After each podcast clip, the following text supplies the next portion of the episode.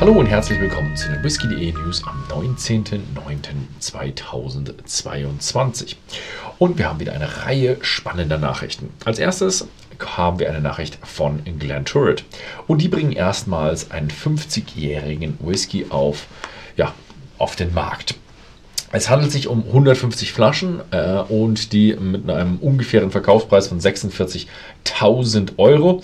Und ja, wieder mal eine ganz besondere Flasche. Und zwar ist es ein Dekanter aus schwarzem Kristall von dem Hersteller Lalique. Das ist ein besonderer ja, Schmuckhersteller, der Kristalle graviert und sowas aus Frankreich.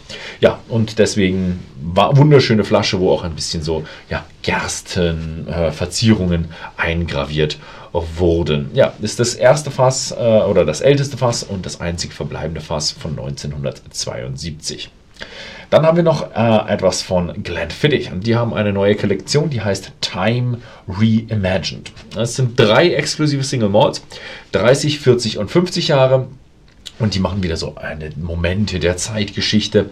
Die Preise liegen zwischen 900, wahrscheinlich für den 30-Jährigen, und 35.000 Pfund für den 50-Jährigen Alten.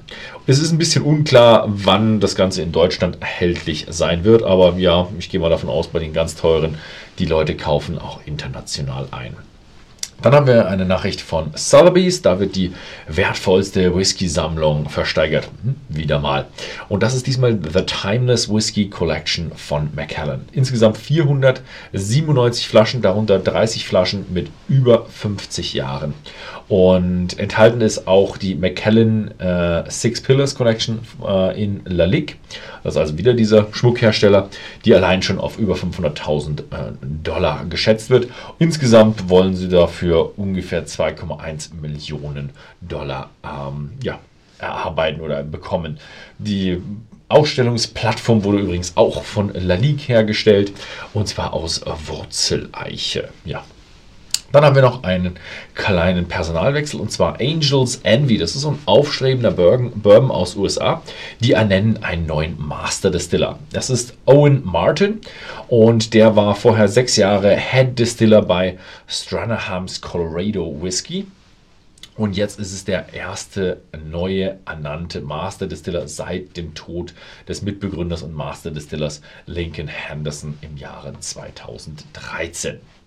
Dann haben wir eine Nachricht von Woodford und zwar, die haben hm, etwas, was wahrscheinlich ein bisschen wie Likör schmeckt, aber kein Likör ist, sondern ein richtiger Bourbon und zwar ein Woodford äh, Honey Barrel Finish. Also die Woodford Brennerei hat ihre Fässer, ihre gebrauchten Fässer an ähm, ihre, die örtlichen Imker verliehen, haben sie wieder zurückbekommen. Also die haben sie dort Honig reingefüllt, haben das gelagert, bisschen gereift, ihren Honig, haben wieder zurückbekommen und jetzt eben ihren Bourbon da drin gefinisht und das ist jetzt ein ja, Honey Finish. Leider nur in USA erhältlich. Bin mal gespannt, ob ich ihn auch hier probieren kann oder werde. Dann gibt es wieder ein bisschen Investition und zwar 400 Millionen Dollar für Jim Beam und die wollen eine Expansion und Nutzung von Biogas in der Booker No Distillery machen. Äh, Arbeiten sollen bis 2024 abgeschlossen sein und ja, es soll die Umstellung eben möglichst auf selbsterzeugtes Biogas werden. Die Produktion soll 50% erhöht werden, Treibgasemissionen um 50% gesenkt werden und sie wollen eben aus ihren eigenen Abfallprodukten Biogas herstellen, die sie dann wieder verwenden können. Und es fällt natürlich auch noch hochwertige Dünger für die lokalen Bauern ab. Dann gab es auch noch, ich glaube, es war sogar ein bisschen in der Mainstream-Presse, ähm, es gibt eine invasive Krabbenspezies in Neuengland. Und die wird jetzt im großen Stil gefangen und ja, in der Gastronomie weiterverarbeitet, aber eben auch in der Tamworth Brennerei. Und die werden eben pro Batch 1000 Krabben verwenden und die in ihrem Bourbon-Rezept mit einbauen mit Krabben, Mais und Gewürzen.